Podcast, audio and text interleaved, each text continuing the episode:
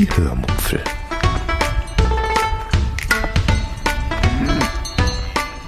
Aus dem Tagebuch einer Allgäuerin.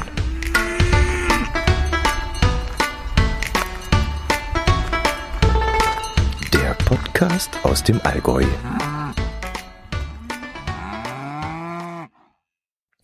Hallo und herzlich willkommen zur 457. Episode der Hörmupfel vom 10. Februar 2023.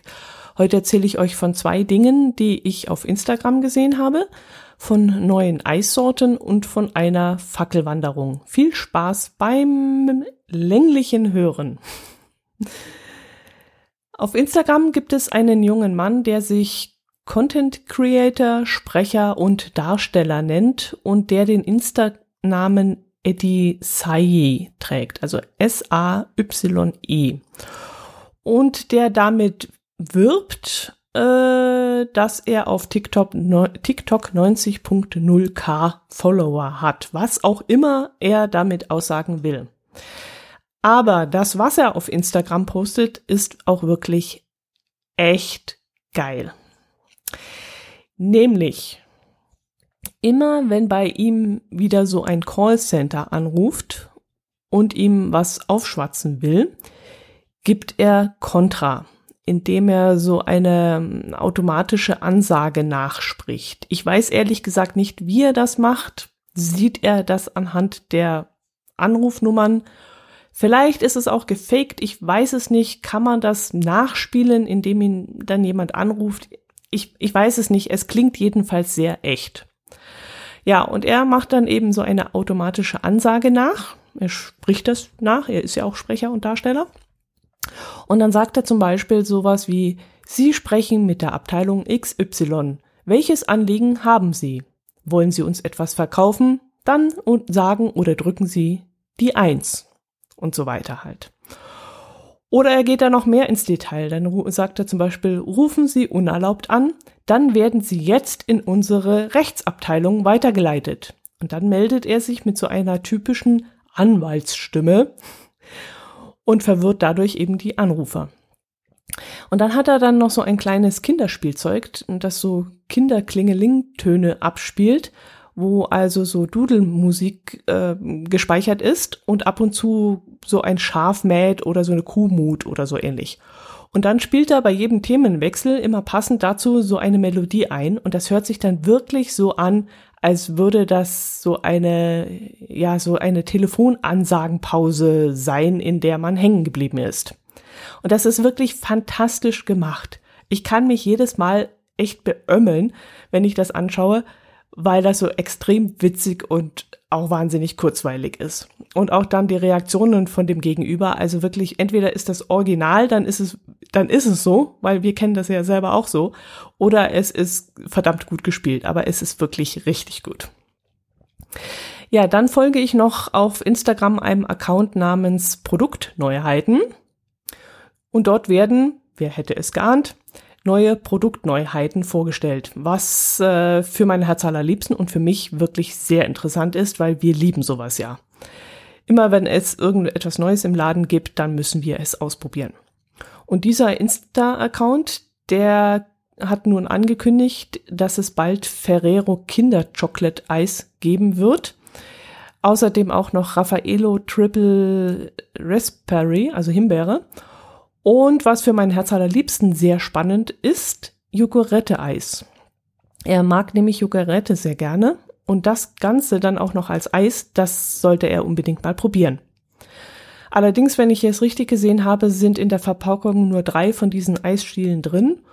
Und in der Ferrero Eispackung, die ich euch mal schon mal vorgestellt habe, da waren vier solcher Eisstiele drin. Und auch die waren damals schon recht teuer. Also sogar im Angebot waren sie noch so teuer, dass ich das Interesse auch schon schnell verloren habe. Also wir haben solche Dinger mal ausprobiert und wenn ich mir wirklich was sehr Gutes gönnen möchte, ja gut kann man das gar nicht sagen. Sie sind gut, aber sehr gut. Ja, also wenn ich mir mal was etwas Besonderes gönnen möchte, äh, dann hole ich mir so eine Packung mal, äh, auch nur wenn es im Angebot ist, aber ständig kaufe ich sowas auch nicht. Äh, ja, die Produkte, die auf diesem Insta-Kanal vorgestellt werden, ähm, machen mich dann auch immer sehr, sehr neugierig. Ähm, es gibt dann auch irgendwelche Schokoladensorten und sowas. Aber meistens sehe ich die später im Handel auch gar nicht, weil, ja, weil unsere Supermärkte, ich weiß gar nicht, die haben halt ihre, ihre, ihr festes Sortiment, die haben ihre Regalreihen, die immer gleich befüllt sind. Und äh, in so gesonderten Aufstellern sehe ich dann solche Spezialsachen eigentlich auch nicht. Ich weiß, wie das, ich weiß leider nicht, wie das so finanz also abläuft bei denen, ob die da irgendwelche Verträge haben, dass sie solche Produkte auch anbieten müssen oder ob sie sich davon ja überreden lassen müssen, dass sie sagen, ja, das hat vielleicht ähm, Potenzial oder das nicht oder ja, ich habe Platz und kann es dazu nehmen oder auch nicht. Ich weiß nicht, wie sowas läuft, aber äh, ich sehe es dann auch relativ selten. Ja, kommen wir zum eigentlichen Hauptthema dieses Podcasts, zur Fackelwanderung in der Breitachklamm mit anschließender Einkehr in einem Zwei-Hauben-Restaurant. Und über dieses Thema freue ich mich vor allem deshalb, weil es euch mal wieder etwas über meine schöne Heimat äh, zeigt. Und ja, da ich ja so ein selbsternannter Botschafter des Allgäus bin, möchte ich euch ja auch immer wieder einmal Appetit auf unsere wunderschöne äh, ja, Allgäuer Landschaft und über unser besuchenswertes Allgäu äh, machen und deshalb ist das jetzt gerade ein Thema, wo ich mich halt sehr freue, dass ich euch davon erzählen kann. Ja, wo fangen wir an? Hm, okay, jetzt muss ich erstmal zwei Vorgeschichten kurz erzählen, die indirekt noch von Bedeutung sein werden. Ähm, ich mache es mal ganz kurz. Ich musste extra für diese Fackelwanderung eine neue Winterhose kaufen. Meine alte Winterhose passte mir nämlich nicht mehr. Gegen die Kälte hätte ich noch Jeans mit Skiunterwäsche anziehen können. Gegen die Nässe hätte das aber nicht geholfen. Also fuhr ich zu einem Sportgeschäft nach Isny und musste dort zwischen drei verschiedenen Hosen wählen, die entweder zu lang, zu kurz, zu breit, zu eng, zu teuer oder nicht wasserdicht waren. Ich entschied mich dann für die viel zu teure Hose, die aber wasserdicht war und die auch im Laden stehend so ein bisschen zu breiten Eindruck gemacht hat. Zu Hause trug ich sie dann aber mehrmals in der Wohnung und je öfter ich sie anhatte, desto öfters dachte ich, okay, sie war zwar sehr teuer, aber ganz so schlecht passt sie dann doch nicht, wie ich zuerst dachte. Gut, das war die Geschichte zu der Hose. Dann die kurze Geschichte zum Restaurant. Wir sollten hinterher nämlich in ein Restaurant einkehren und weil ich da immer vorher gerne mal die Speisekarte anschaue, tat ich das dann auch bei diesem Restaurant. Und nicht nur das, ich schaute mir auch die Bilder und die Bewertungen auf Google an. Und da stand dann etwas von, trotz Massenabfertigung war der Service super und das Essen kam sehr schnell.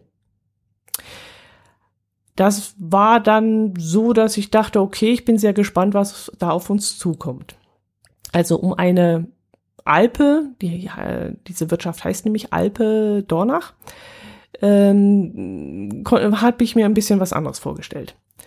Dann äh, fand ich aber auf Anhieb sechs Gerichte auf der Speisekarte, die ich sofort gegessen hätte. Ein Kollege meines Herz allerliebsten, das kam noch hinzu, hatte dieses Restaurant dann auch sehr gelobt. Und alles in allem fing ich dann wirklich an, mich richtig auf diesen Restaurantbesuch zu freuen. Eigentlich sogar mehr als auf die Wanderung. Gut, das war die Geschichte zum Restaurant und jetzt geht es zum eigentlichen Ausflug. Die liebe Silke, aka Mini Lancelot, die ihr aus früheren Episoden dieses Podcasts auch schon kennt, wo sie öfter einmal ein paar interessante Beiträge beigesteuert hat, schrieb mich an und meinte dann, sie würde einen Ausflug für ihren Verein organisieren und ob wir Lust hätten mitzugehen. Sie hätte eine Fackelwanderung in der Breitachklamm gebucht. Man würde dann um 17.30 Uhr mit einem, mit einem Führer loslaufen und wenn man oben ist, kann man entweder den langen Weg wählen und dort noch in einer Gaststätte einkehren oder den gleichen Weg zurück über die Klamm laufen und eben den kürzeren Weg laufen. Das Ganze würde dann 10 Euro kosten und sie hätte die Mindestteilnehmerzahl zwar schon erreicht, aber es wären noch zwei Plätze frei und weil wir doch in der Nähe wohnen, könnten wir mitgehen. Ich dachte mir dann zwar, okay, welch, welchen Sinn macht es im Dunkeln durch die Breitachklamm zu gehen? Da sieht man ja nichts, aber wer weiß, vielleicht wissen die Veranstalter mehr als ich, machen wir das einfach mal mit. Ich fragte dann noch kurz meinen Herz Liebsten und als der dann sagte, äh, ja, können wir machen, da sagte ich Silke dann zu. Die Wetteraussichten waren dann zwar eher schlecht, es sollte regnen, aber ich dachte mir dann, a, man läuft in der Klamm meistens unter überhängenden Felsen und b, wenn es nass kommt, dann kommt es vielleicht eher nass von der Gischt des Wassers oder von den tropfenden Eiszapfen, aber der Regen wäre dann vermutlich ziemlich egal. Ich probierte dann trotzdem aus, ob meine Regenjacke noch über die Winterjacke passt und als das dann klappte, waren die Probleme Hose und Jacke schon mal erledigt. Nur mit den Schuhen, da bangte ich noch ein bisschen. Ich hatte keine Spikes und da ich sehr ängstlich bin auf glatten Flächen, machte ich mir dahingehend ziemlich Sorgen. Aber ich dachte mir dann auch, es werden da täglich Tausende von Touristen durch die Klamm geschleust. Die werden ja hoffentlich mit Sand und Steinen streuen und das Ganze relativ sicher machen. Wir fuhren dann los, kamen dann auch mh, fahrtechnisch sehr gut durch. In Oberstdorf war an dem Wochenende ein Weltcup, äh, eine Weltcup-Veranstaltung der Kombinierer, also Langlauf und Skispringen. Und trotzdem kamen uns in dieser Zeit verhältnismäßig wenig Menschen, also Fahrzeuge entgegen. Das regnerische Wetter, so vermute ich mal, hatte die Menschen dann davon abgehalten, nach Oberstdorf zu fahren. Wir kamen dann überpünktlich auf dem Parkplatz an und grüßten dann freundlich in die Runde hinein. Es waren noch nicht allzu viele da, aber die, die da waren, äh, grüßten dann auch sehr freundlich und sehr aufgeschlossen uns gegenüber zurück. Ach so, vielleicht sollte ich noch kurz sagen, was das für Leute waren, die Silke da mit ins Allgäu gebracht hatte. Äh, Silke besitzt ja einen Mini und ist mit diesem dann auch in einem Mini-Club und hat für die Mitglieder dieses Vereins eben diesen Ausflug organisiert. Wir waren dann also die einzigen, die keinen Mini fahren.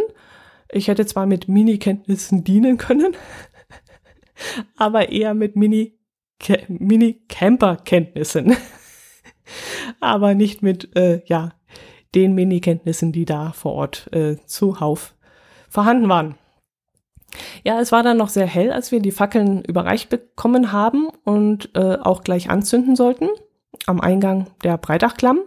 Mm, aber es dauerte dann nicht lange und es wurde relativ schnell dunkel. Und äh, ja, dunkel. Wie soll ich es ausdrücken? Ich fragte mich dann ein weiteres Mal in diesem Moment, welchen Sinn macht es, im Dunkeln in die Breitachklamm zu gehen? Und um es kurz zu machen, wenn ihr mal in die Breitachklamm wollt, dann geht entweder im Sommer bei heißen Temperaturen oder im Winter bei Schnee oder am besten gleich zweimal, sowohl im Sommer als auch im Winter, aber bitte geht nicht im Dunkeln. Es macht wirklich keinen Sinn, mit Fackeln durch die Breitachklamm zu laufen. Aber gut, beschreibe ich euch ein wenig genauer, was wir da vorgefunden haben, damit in euren Köpfen wieder Bilder entstehen können. Der Weg in die Klamm ist dann nicht sehr steil. Es geht nur leicht bergan. Die Felsen stehen am Anfang noch etwas weiter auseinander und man läuft dann am Rande eines schmalen Flusses. An dieser Stelle würde ich ihn sogar so eher als Bach bezeichnen, entlang. Dieser Fluss heißt Breitach, ist wirklich nicht sehr breit, vielleicht an der Stelle so, ich würde schätzen, sechs Meter oder so. Und dadurch, dass man immer mehr bergauf läuft, verschwindet der Fluss dann immer mehr in der Tiefe. Irgendwann wird die Schlucht dann noch schmäler und die Felsen über einen ragen der sehr steil in die Höhe, nähern sich dann auch oben immer mehr an und es wird wirklich richtig schön schluchtartig, sehr, ja, eine Klamm eben. An der schmalsten Stelle sieht man dann nur noch einen schmalen Streifen vom Himmel.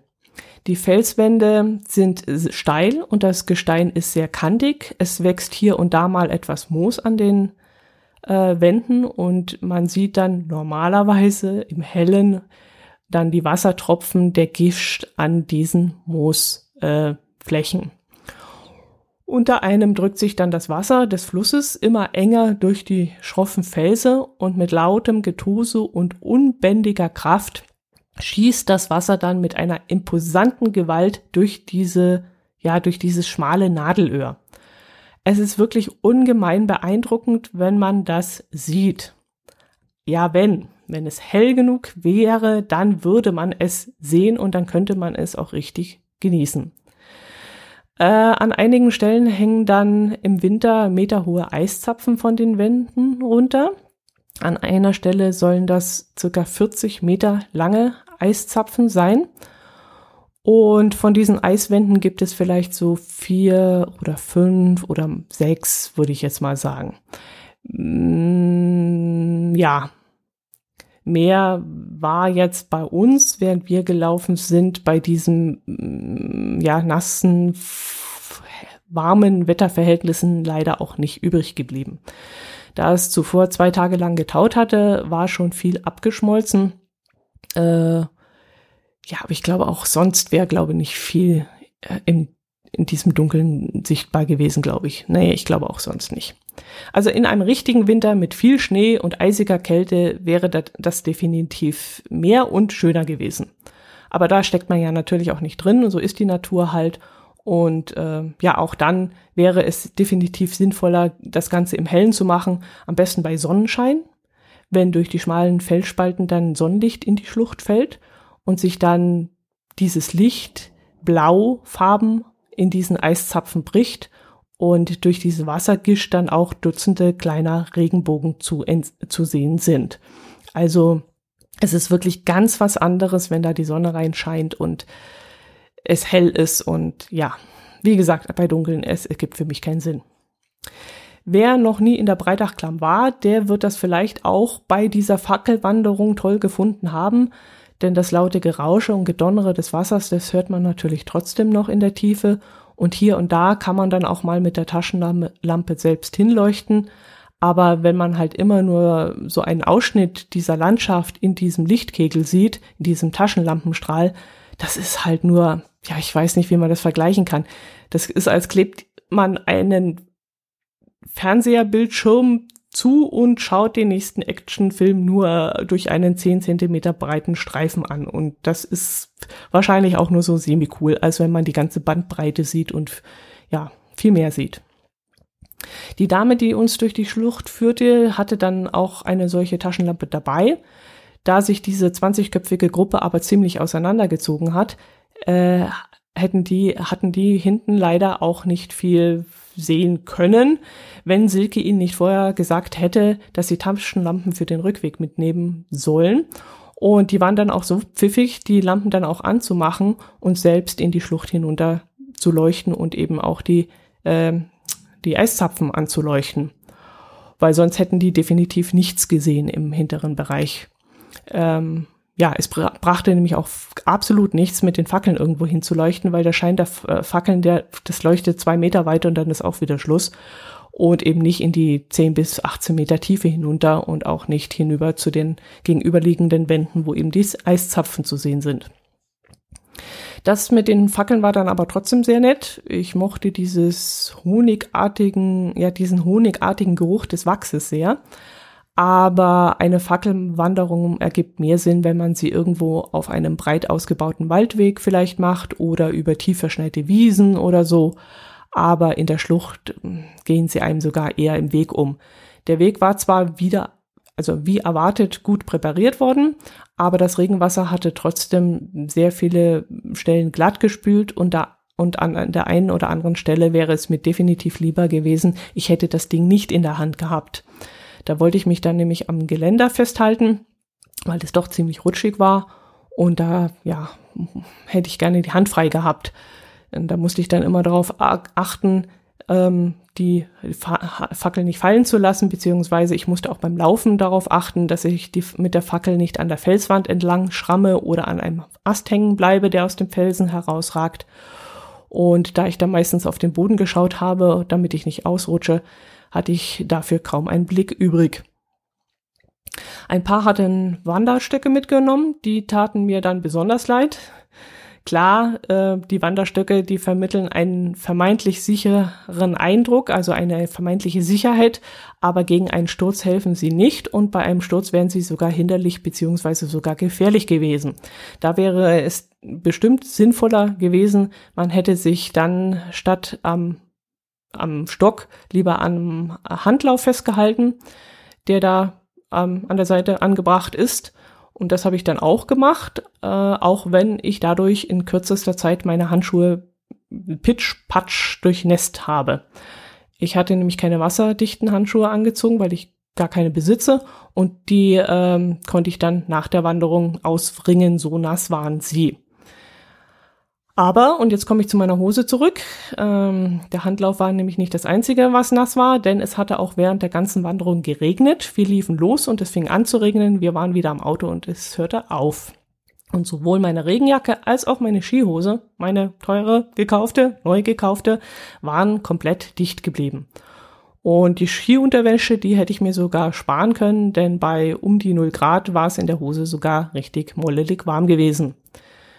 Also hatte ich das viele Geld für die, ja, sie hatte sich noch nicht gelohnt, aber ich bin sehr zufrieden mit der Hose und es war kein Fehlkauf und ich werde, und sie wird sich die nächsten Jahre definitiv noch bezahlt machen. Ja, zurück zur Führung. Mm, enttäuscht war ich auch von der Führerin, die uns durch die Schlucht geleitet hat.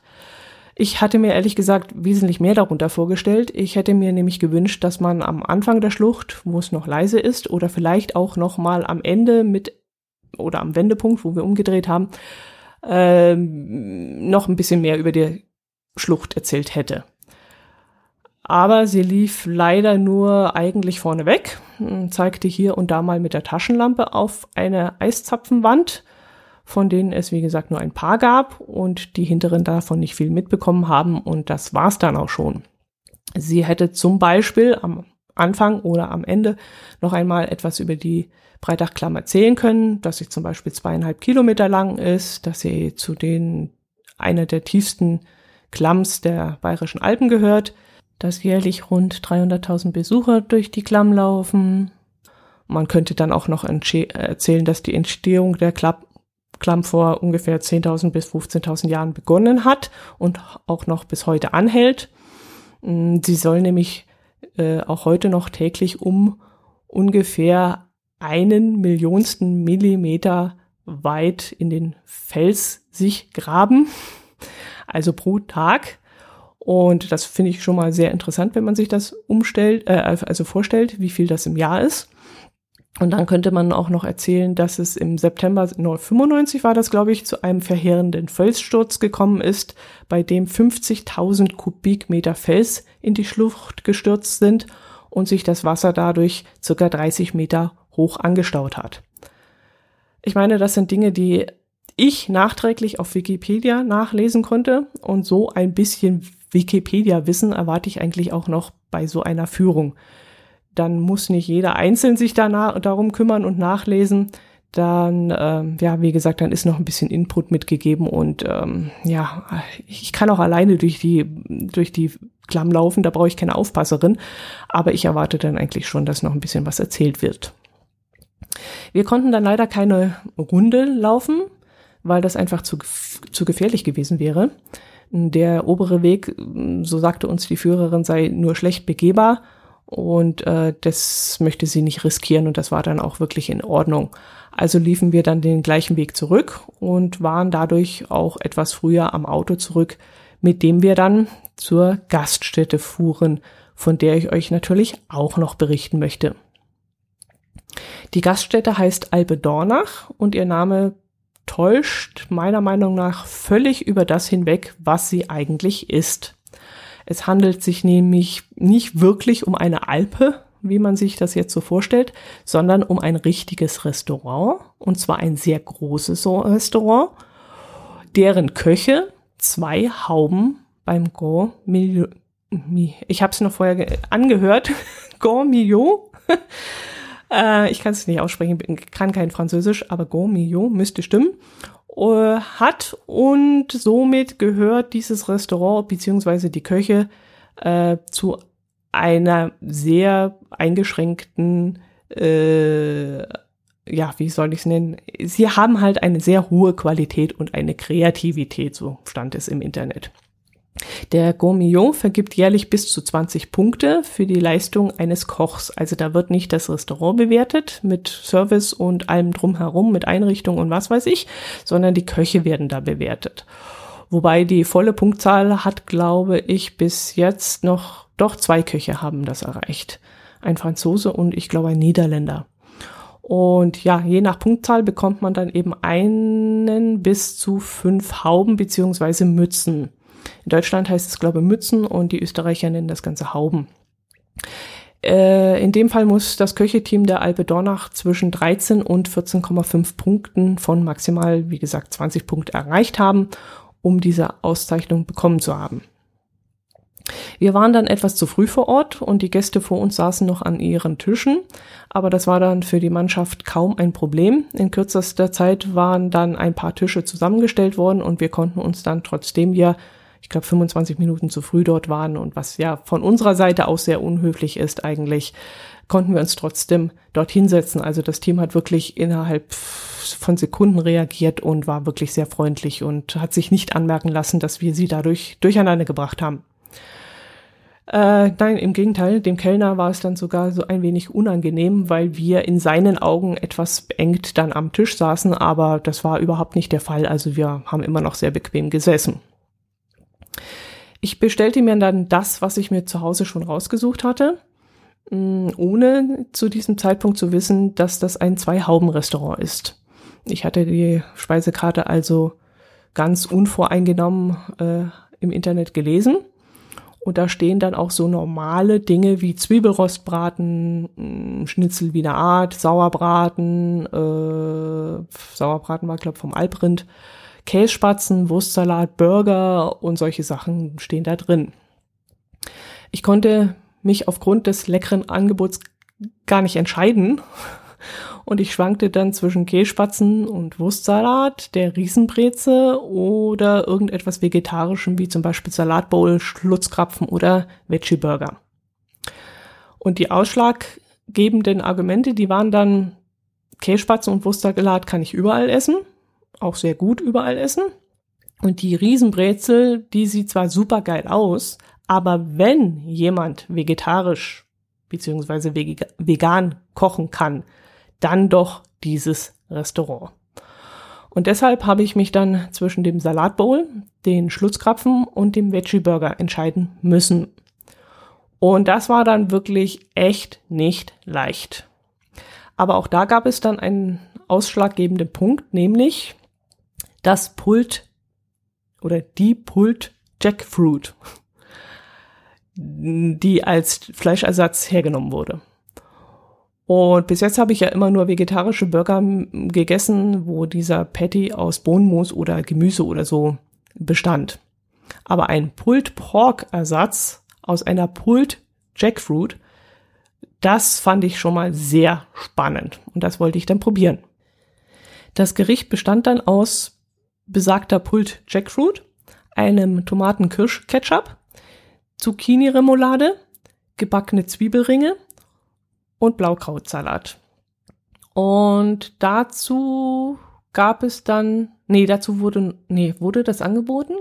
Wo habe ich denn das gelesen? Keine Ahnung. Irgendwo habe ich dann gelesen, es würde Süßkartoffelpommes dazugeben, aber weil ich die nicht mag und der Kellner mir dann gleich auch normale Pommes angeboten hat, habe ich diese dann dazu bestellt. Hinterher habe ich dann gesehen, dass diese dann allerdings mit vier Euro beziehungsweise Süßkartoffeln mit äh, 5 Euro extra berechnet wurden. Ja, und jetzt kommt's, äh, meine Bewertung dieses vegetarischen Burgers. Also wirklich, Leute, das war endgeil. Das war echt super lecker. Die Jackfruit, die war so ein bisschen faserig dann auch noch zerrupft worden und so gut gewürzt worden mit so einer angenehmen Schärfe. Also es war wirklich saugeil. Es war so lecker ich will jetzt Fleisch nicht mit Nicht-Fleisch vergleichen. Das ergibt in meinen Augen gar keinen Sinn. Äh, und also Fleisch schmeckt wie Fleisch und Bohnen schmecken wie Bohnen und Jackfruit schmeckt eben wie Jackfruit. Aber man muss das Gericht auch nicht vergleichen mit irgendwas Fleischigem. Nehmt das Gericht einfach nur als Burger, als Veggie Burger halt. Aber vergleicht es nicht oder stellt es nicht einem Fleischburger gegenüber, weil das Gericht muss einfach als das genommen werden, was es ist, so wie es schmeckt. Und deshalb kann ich einfach nur sagen, das Essen war so dermaßen lecker. Nehmt es, ja, nehmt es einfach als lecker und lecker hin. Also es war einfach nur lecker und ich hätte an diesem Abend nichts anderes essen wollen als das. Ich hätte mich in diesen Burger reinlegen können. Das war sensationell. Ach so, und da muss ich euch noch, doch, ja, so habe ich gedacht. Äh, da muss ich euch eine kleine Geschichte erzählen. Ich habe ja gerade eben gesagt, dass es keinen Sinn gibt, äh, Fleisch mit Nichtfleisch abzuwiegen. Aber da war eine Szene und jetzt muss ich so ein bisschen zurückgehen vom Mikro, ein bisschen zurückrutschen, weil ich euch das vorspielen will, weil das war so dermaßen lustig, dass ich dann am nächsten Tag noch lachend am Küchentisch gesessen habe, als wir, ich, als wir diese Szene noch einmal äh, in der Erinnerung durchgespielt haben, mein Herz allerliebster und ich.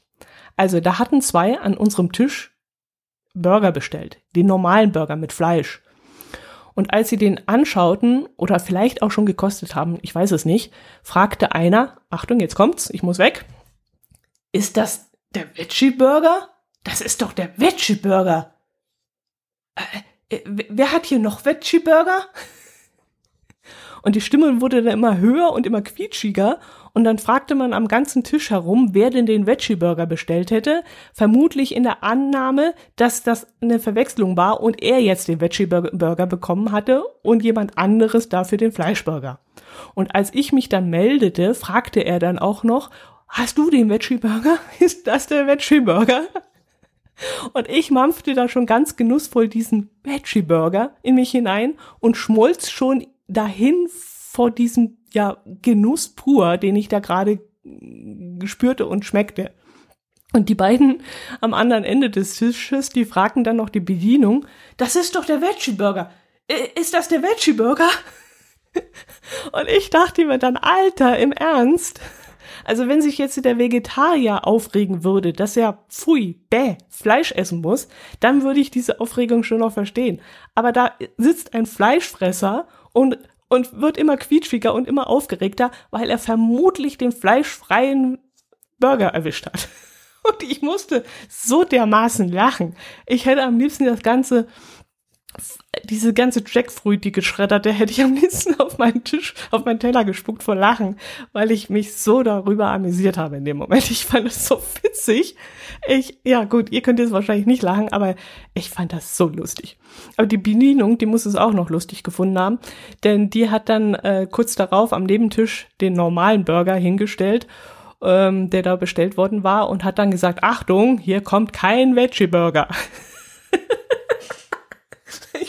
Muss so lachen. Ich muss mich jetzt auch zusammenreißen. Das war so lustig. Ich habe so lachen müssen. Ja, okay, ihr jetzt wahrscheinlich nicht, aber ich musste euch das erzählen. Äh, ja gut, erzählen muss ich euch auch noch, dass äh, wir vorneweg noch eine gigantisch leckere Käsesuppe gegessen haben.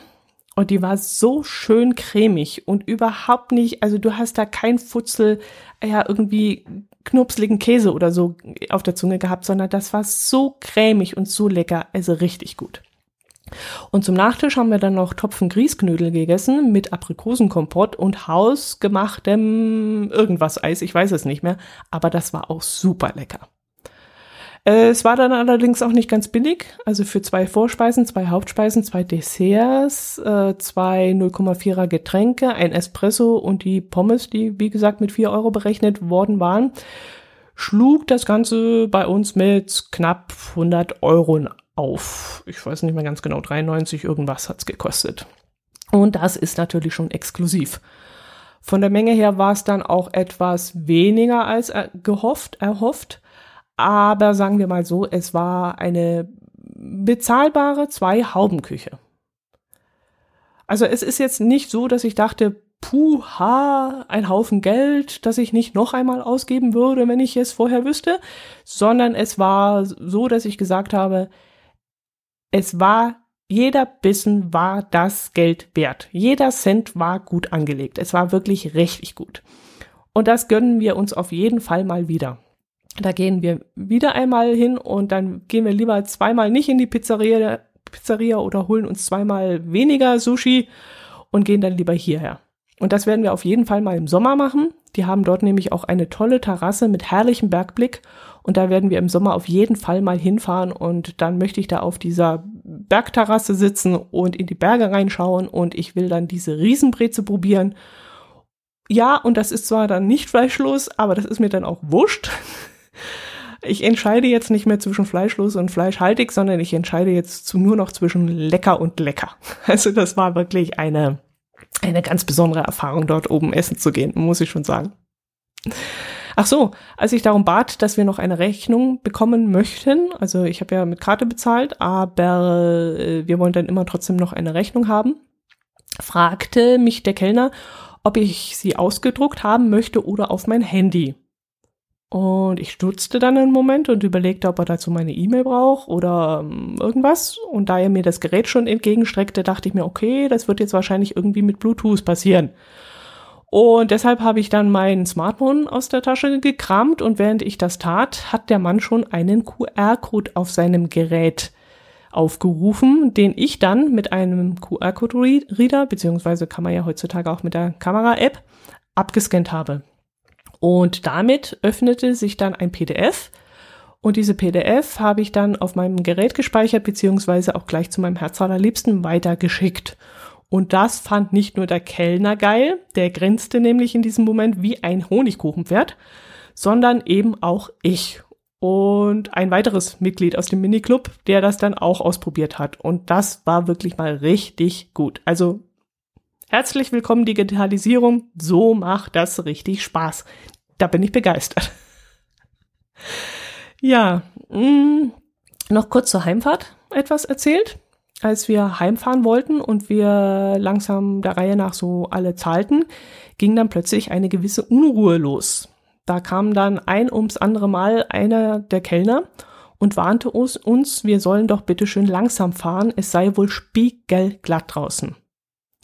Dann hieß es plötzlich, dass der Chef jemanden versuchen würde zu erreichen, der mit einem Streuwagen nochmal hochkommen würde, weil es wirklich so dermaßen glatt sein würde, dass man nicht den Berg hinunter käme. Es würden schon fünf Autos quer stehen und man, man käme wirklich nicht ohne Probleme runter. Da aber kein Streufahrzeug aufzutreiben war, und sie auch mit ihren privaten Mitteln nicht die komplette Straße hinunter ins Tal äh, absichern konnten, beschlossen wir dann doch irgendwann loszufahren. Es kamen dann auch hier und da mal irgendwelche Gerüchte, dass andere schon unten seien und sie hätten angerufen und hätten gesagt, ja, man käme schon runter, man müsse halt langsam fahren. Ähm, aber ja, wir haben uns dann entschieden, eben loszufahren. Und der Kellner wollte uns dann noch Tipps geben, so von wegen mit der Handbremse immer so leicht äh, kommen lassen und so. Ja, das geht vielleicht bei alten Autos, aber moderne Autos haben ja nur noch diesen, diesen Kippschalter. Da ist ja nichts mehr. Gut, mein Herz allerliebster fuhr dann aber wirklich ganz langsam im ersten Gang den Berg runter und fuhr dann auch so, dass er immer mit einer Seite des Autos bergseitig im Schnee gefahren ist. Äh, dieser Schnee war dann zwar schon relativ hoch aufgeschoben worden vom Schneeflug, aber er war glücklicherweise noch nicht so hart, dass man nicht in ihn hineinfahren konnte. Und er war sogar so griffig, dass er ausreichend Halt geboten hat. Ähm, trotzdem hat mein Herz allerliebster gemerkt, dass der jeweils auf der glatten Straßen fahrende Hinterreifen, also der, der nicht im, Schneeflug, äh, im Schnee fuhr, der drohte dann doch auszubrechen. Also der Wagen schob dann schon ganz gewaltig den Berg runter, weil es war auch sehr steil. Und das eben auf spiegelglatter Straße, das, ähm, ja, ohne die Schneewulst am Straßenrand wäre das wirklich eine fast unmögliche Aufgabe gewesen. Das war schon gut, dass wir da noch im Schnee fahren konnten. Aber wir kamen dann doch ganz gut nach Hause und es war wirklich ein rundum gelungener Abend und wirklich ein ganz tolles Erlebnis und ich bin echt froh, dass Silke uns mitgenommen hat. Das war wirklich ein wunderschöner Abend und äh, ja, wir haben auch ganz tolle Menschen kennengelernt, wir haben uns wunderbar unterhalten und wie gesagt, fantastisch gegessen und ja, die Fackelwanderung, okay, ja, wie gesagt, macht das Ding im Sommer und im Winter, nicht oder, sondern und im Winter, geht mal in die Breitachklamm, aber wie gesagt am Tag. Und macht dann lieber stattdessen eine Fackelwanderung irgendwo auf breiten, gut ausgebauten Wegen, wo es sonst nichts zu sehen gibt, sondern wo es rein um die Schneewanderung geht und mit Fackeln. Aber in die Breitachklamm braucht der da wirklich nicht unbedingt hin.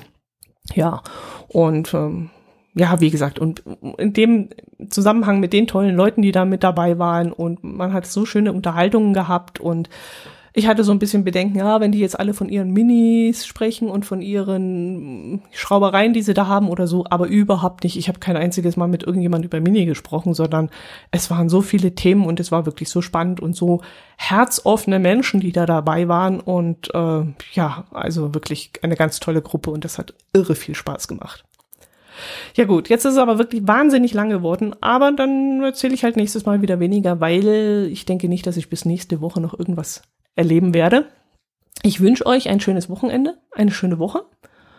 Äh, kommt ins Allgäu, macht Fackelwanderungen, geht bei Helligkeit in die Breitachklamm, äh, geht zum irgendeiner Skisprungveranstaltung bei uns, geht Skifahren, übernachtet in tollen Hotels, geht wunderbar essen bei uns. Das könnt ihr alles hier machen. gut, macht es gut, bleibt gesund. Servus.